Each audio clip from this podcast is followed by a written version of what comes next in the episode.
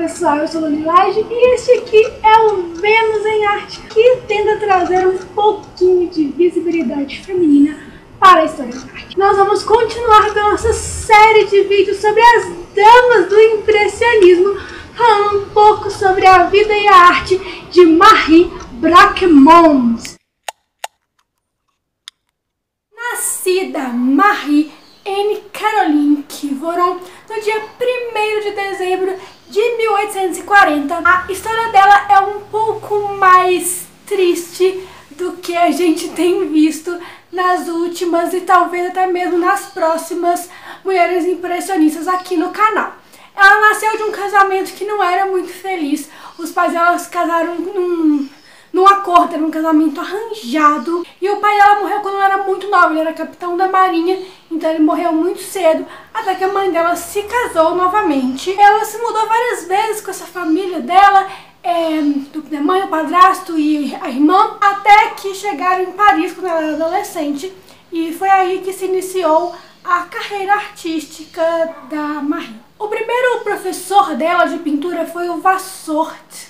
Vassor ele era pintor e também restaurador de pinturas, o que pra mim é muito legal, porque caso vocês não saibam, eu sou restauradora, essa é a minha formação, então é muito legal saber que ele estava aberto a dar aula para moças. E aos 16 anos, ela teve a sua primeira obra exposta no Salão de Paris, muito jovem, até mesmo para a época e principalmente pelo fato de que ela era mulher, né, que demorava um pouquinho mais as mulheres estabelecerem, mas ela já começou assim, se dando muito bem. Até que ela foi trabalhar no ateliê do Jean-Auguste Ingres, mas ele duvidava da capacidade dela de, de pintar. Na verdade, ele duvidava da capacidade de mulheres, de uma forma geral, é, na pintura, o que fazia com que ela se frustrasse muito. Ele dava muitos trabalhinhos corriqueiros para ela, então ela não tinha nada de realmente legal para fazer trabalhando lá. Ela acabou ela mesma abandonando esse estúdio, fez algumas encomendas, ela foi aceitando, até que ela conseguiu um emprego como copista do Louvre. Várias dessas mulheres da arte moderna, é, da, contemporâneas é, e da Marie e de outras das outras impressionistas acabavam trabalhando como copistas, elas não conseguiam se firmar como pintoras, então elas copiavam as obras do Louvre. Trabalhando lá no Louvre, foi onde ela conheceu o Félix Braquemont, que logo em seguida é, foi seu marido. Eles se casaram em 1869, quando ela tinha quase 30 anos, e tiveram apenas um filho chamado Pierre. Vários fatos da vida da Marie a gente conhece hoje por causa de relatos do próprio Pierre. Ele que contou muito de como que foi a trajetória da mãe dele como pintora, como pessoa, como artista de modo, modo geral.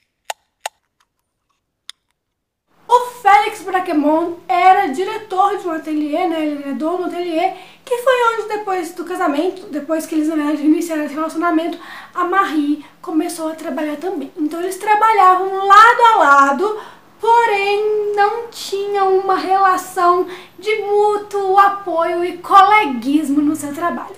O Félix também era artista e ele não gostava da arte que a Marie produzia ele não deixava que as visitas vissem, ele não apresentava o trabalho dela para ninguém, o que a gente vê aí, vamos tentar pegar um casal bem diferente, mas que é contemporâneo deles, é, a Lily Elbe com a Gerta Wegener, que são dinamarquesas, antes da Lily passar pela transição de gênero, quando ela ainda respondia pelo nome de Aina, muito apoio para Gerda, não é?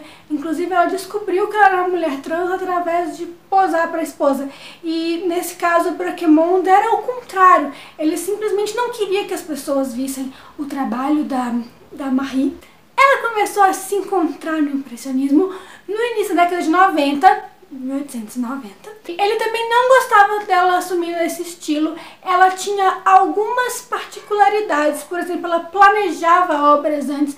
Já foram encontrados alguns rascunhos que ela fazia antes das obras dela, o que não é uma característica muito comum no impressionismo. Normalmente eles, como eles imprimiam a visão que eles tinham de alguma coisa, era ali a, a vontade de retratar o momento, mas a Marie fazia isso, ela gostava de tentar, de planejar, de pensar antes.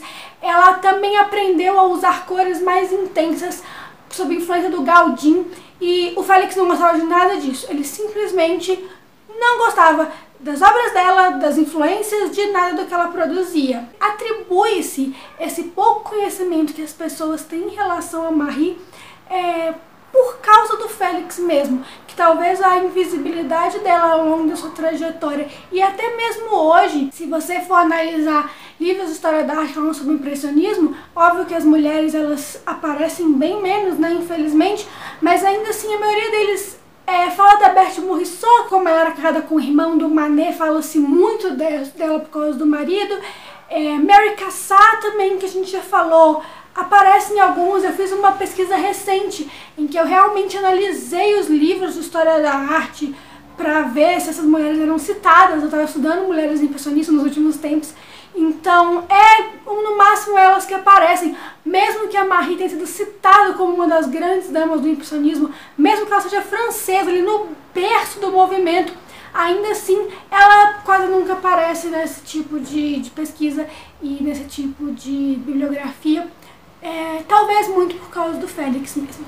E como ela estava desagradando ele, infelizmente, é, ainda se levava-se muito em consideração a opinião do marido, na verdade acho que a gente, na nossa sociedade atual ainda leva, infelizmente, mas ela acabou parando de pintar eh, esses trabalhos autorais, porque o Félix não gostava, e começou a trabalhar só em baixa escala com algumas encomendas. Ela morreu aos 75 anos em Paris, já velhinha, uma idade que não condiz com a baixa produção artística, levando em consideração que ela começou muito nova, teve sucesso muito nova e morreu já velhinha, é, é, não condiz com a baixa influência que ela acabou tendo no movimento.